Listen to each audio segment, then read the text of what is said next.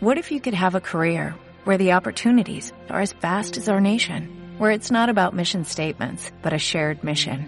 At U.S. Customs and Border Protection, we go beyond to protect more than borders, from ship to shore, air to ground, cities to local communities. CBP agents and officers are keeping people safe. Join U.S. Customs and Border Protection and go beyond for something far greater than yourself. Learn more at cbp.gov/careers.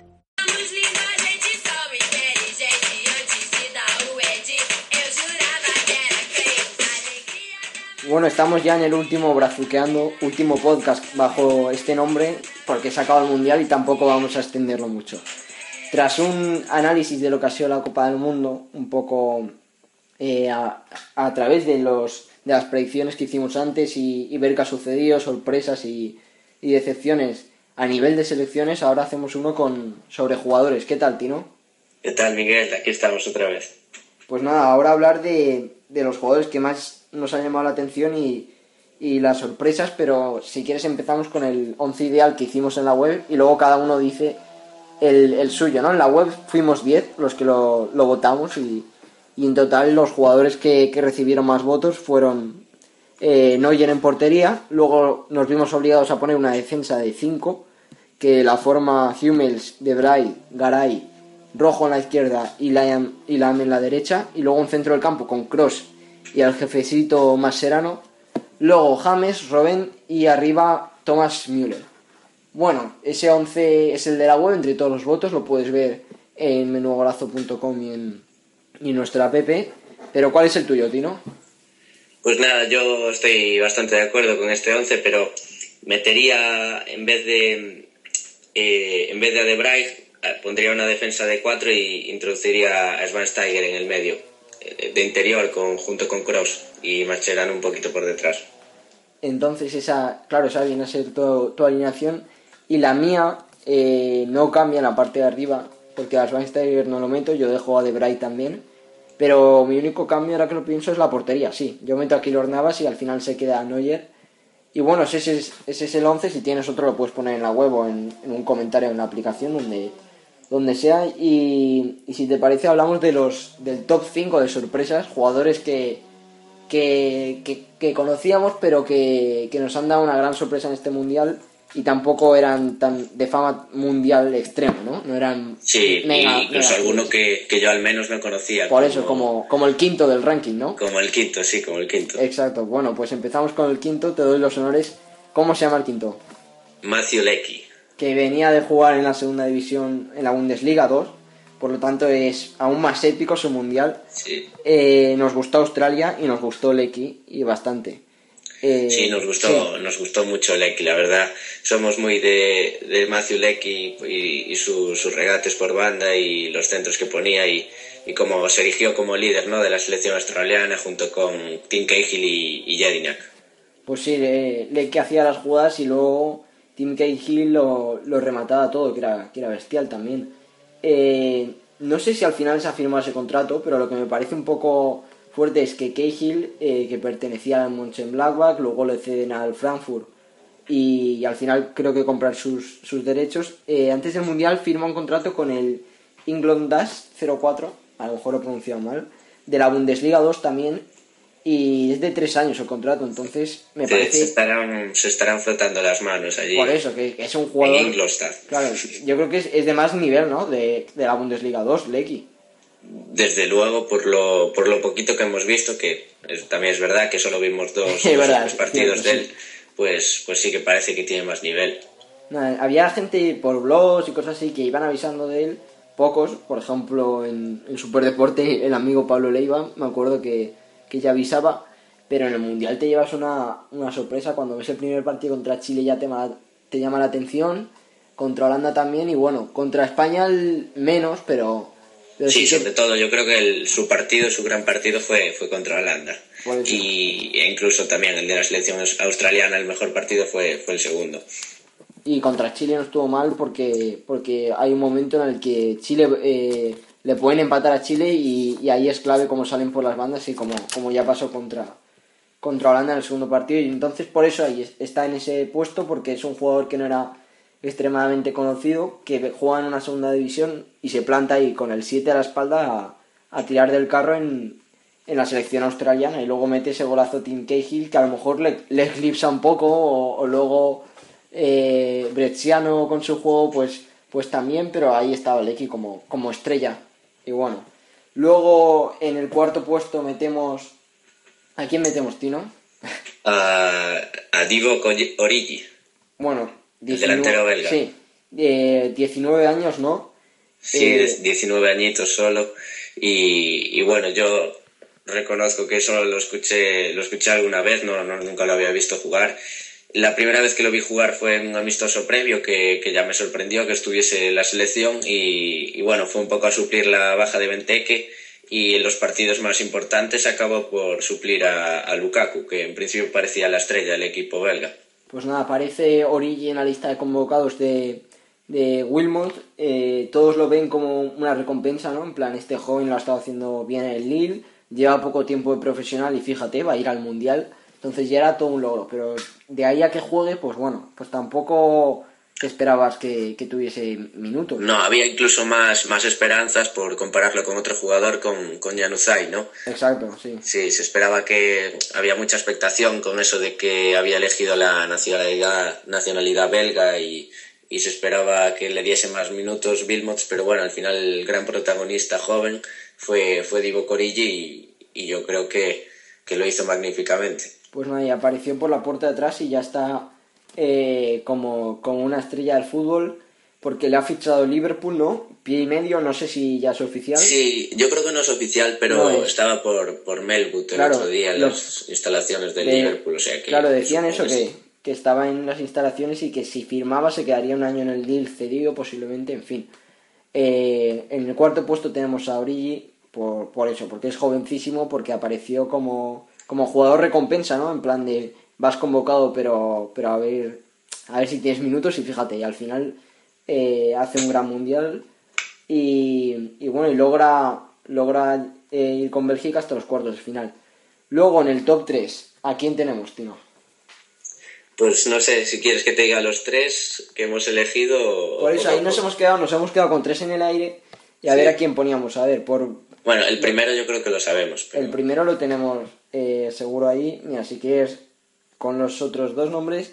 Eh, mira, tú, a, quién pones tú? Tercero, y te digo yo cómo, lo veo. Pues yo creo que no vas a estar de acuerdo conmigo, pero bueno, yo pondría de tercero a, a De Vrij, porque a pesar de que sí, hizo un mundial espectacular y tú incluso lo pones en el 11, eh, yo creo que era como alguien más conocido, ¿no? Sí. En el segundo lugar yo, yo pondría a Tejeda, que, que para mí al menos fue una completa, un completo descubrimiento, no lo conocía de nada. Es verdad que habíamos escuchado hablar a, Maldini de él, pero, pero bueno, yo no lo conocía, no conocía de nada y, y de Bright sí que había escuchado hablar de él, incluso había visto algún partidillo y, y bueno, por eso lo pongo de tercero, porque quizás la sorpresa no fue tan, tan relevante o tan, tan chocante. Luego vamos a hacer el top 3 eh, ya de cada uno individual. ¿A quién pones segundo y a quién pones primero?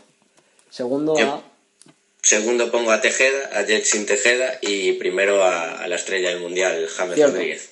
Bueno, pues en ese orden, eh, yo por lo, por lo que decías tú, eh, a Debray, pues quizás no lo metía en ese top 3, es algo extraño. Yo lo meto en el 11 ideal, pero no en el top 3 de, sorpresas, porque, no sé, entre que como que lo ves venir, ¿no? En un cambio generacional de, de Holanda, eh, con tantos cambios en la defensa y demás, y entonces, unos jugadores que llaman la atención, que por cierto lo clavó Cristian Blasco en, en Menogolazo, el compañero de la web, que hizo un artículo antes de, de que iba a ser en plan eh, estandarte ahí en, el equipo holandés, o sea que chapó por él. Y luego Maldini nos lo adelanta en, en la entrevista a Menogolazo, que lo de lo de Yeltsin y, y lo de Orier, y por eso mismo yo pongo tercero a, a Yeltsin y segundo a Orier, porque, porque lo de lo de Orier fue espectacular, como un lateral es tan influyente en el juego de un equipo, como con dos asistencias suyas cambia ¿no? ese, ese partido contra Japón que, que, luego se queda fuera Costa Marfil, pero si pasa tiene gran parte culpa y sin descuidar la defensa, ¿no?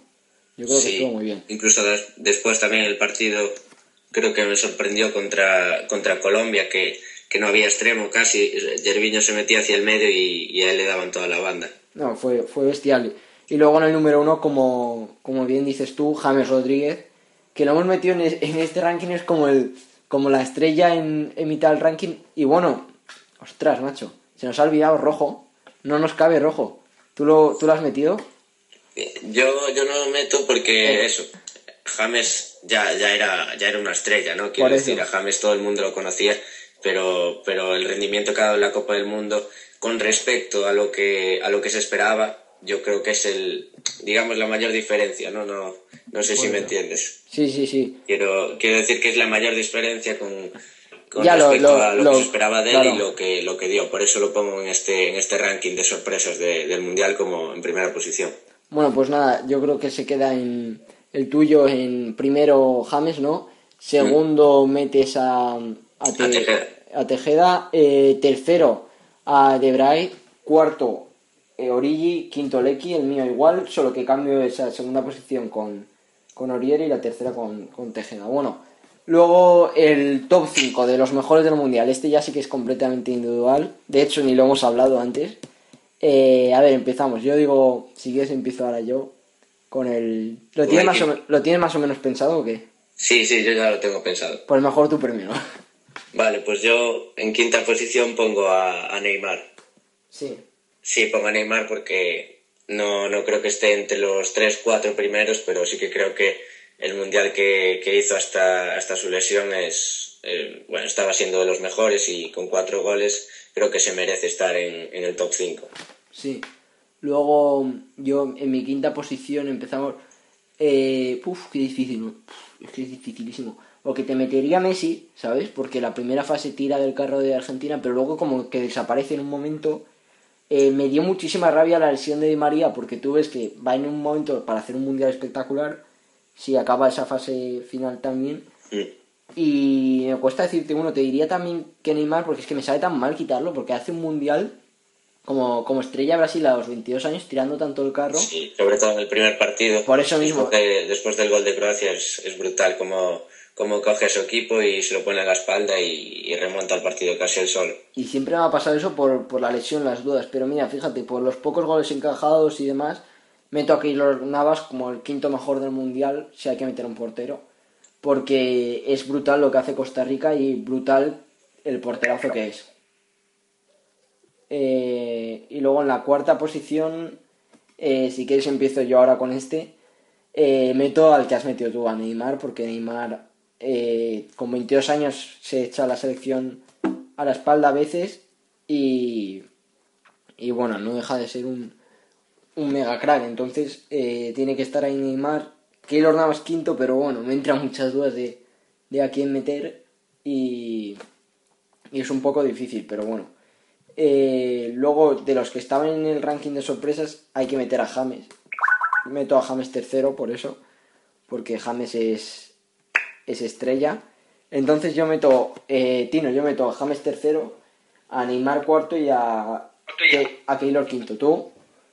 Hola, eh, se me había cortado aquí la conexión, pero ya estoy. Sí, sí, ya veo. Yo te resumo un poco. He hablado solo durante unos 30 segundos y, he dicho que, meto a Neymar cuarto eh, y a Keylor Navas quinto y, a James tercero. ¿Tú? Como, Pues mentira. Yo pongo a, Neymar en quinta posición. En cuarta posición pongo a, Cuadrado, el jugador de la Fiorentina que que de Colombia junto con James fue, fue el que más me gustó. Luego pongo tercero a Müller, en segunda posición a, James y, como mejor del mundial a Arjen Robben. Robben.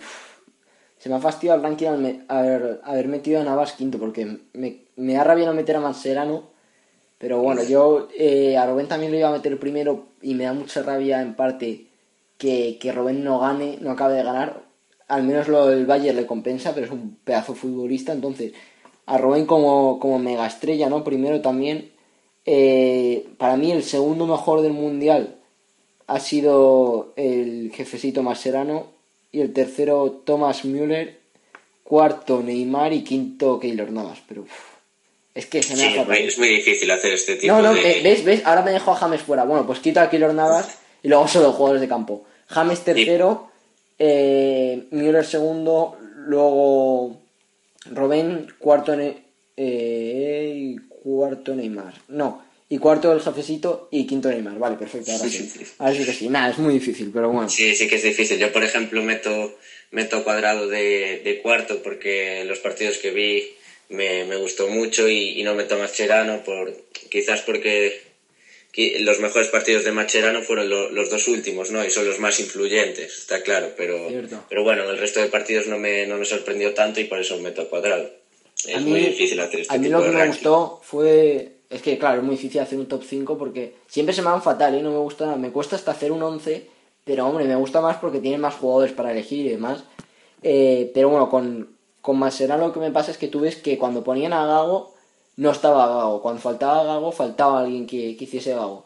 Y yo creo que en ese centro del campo que a veces falta a Argentina, estaba ahí Mascherano haciendo un sacrificio bestial. Entonces, por, e, por eso me meto. Y bueno. Sí, la, la semifinal contra Holanda, el partido de Mascherano es, es espectacular, ¿no? Como, como roba los balones, como, como eso, pues se pone en el papel de, de jefe, ¿no? De Argentina, un poco eclipsando a Messi como, como capitán y, y cómo da la cara y acaba ganando el partido de la semifinal. Pues sí, da, da rabia que Messi... Eh, es que me dio una imagen muy, muy curiosa porque no, no, sabía muy bien qué le pasaba a Messi, que estaba como que retrasa su posición, luego le ves como andando, luego le ves como apartado, no sé, ¿tú, tú cómo, cómo viste a Messi? Yo a Messi este mundial lo, lo vi bastante bien, sobre todo eso, en la primera fase, ¿no? Eh, pero, pero el premio de la FIFA creo que es totalmente inmerecido. Estamos de acuerdo en eso, ¿no? Que, que, Messi no se merecía ser el balón de oro de, del torneo. Pero, pero bueno, yo, yo no lo vi mal sobre, a Messi, sobre todo teniendo en cuenta la, la temporada que hizo. Y, y, es verdad, falló en los, en los partidos importantes. Y, y, es lo que le podemos, le podemos echar en, en cara, ¿no? A Messi, sobre todo en los dos últimos partidos que que no estuvo fino. Pero luego, mira, Robén empieza como un tiro contra España, ¿no? Eh, no afloja en la fase de grupos, ¿no? Robén yo creo que está, está bien en todo momento, o, o como, como, siempre muy participativo. ¿Y por qué lo metes tú como mejor del Mundial? Pues yo lo meto como mejor del Mundial por, por eso, la, la cantidad de partidos que, que hizo bien, ¿no? El, el, último partido contra, contra Argentina, bueno, el penúltimo en su caso, después, antes del tercer y cuarto puesto, sí. eh, fue, fue en el que menos influencia tuvo, porque yo creo que, que la defensa argentina estaba muy atento de, de, de Robén ¿no? en su marca y le dejaron muy poco espacio, pero yo creo que contra Costa Rica fue el mejor del partido, contra México fue el mejor del partido, contra España fue el mejor del partido, pues un poco por eso, ¿no? Porque la mayoría de de partidos de Holanda, para mí el, el, extremo del Bayern fue el mejor. ¿Y a Müller cómo viste a, a Thomas Müller?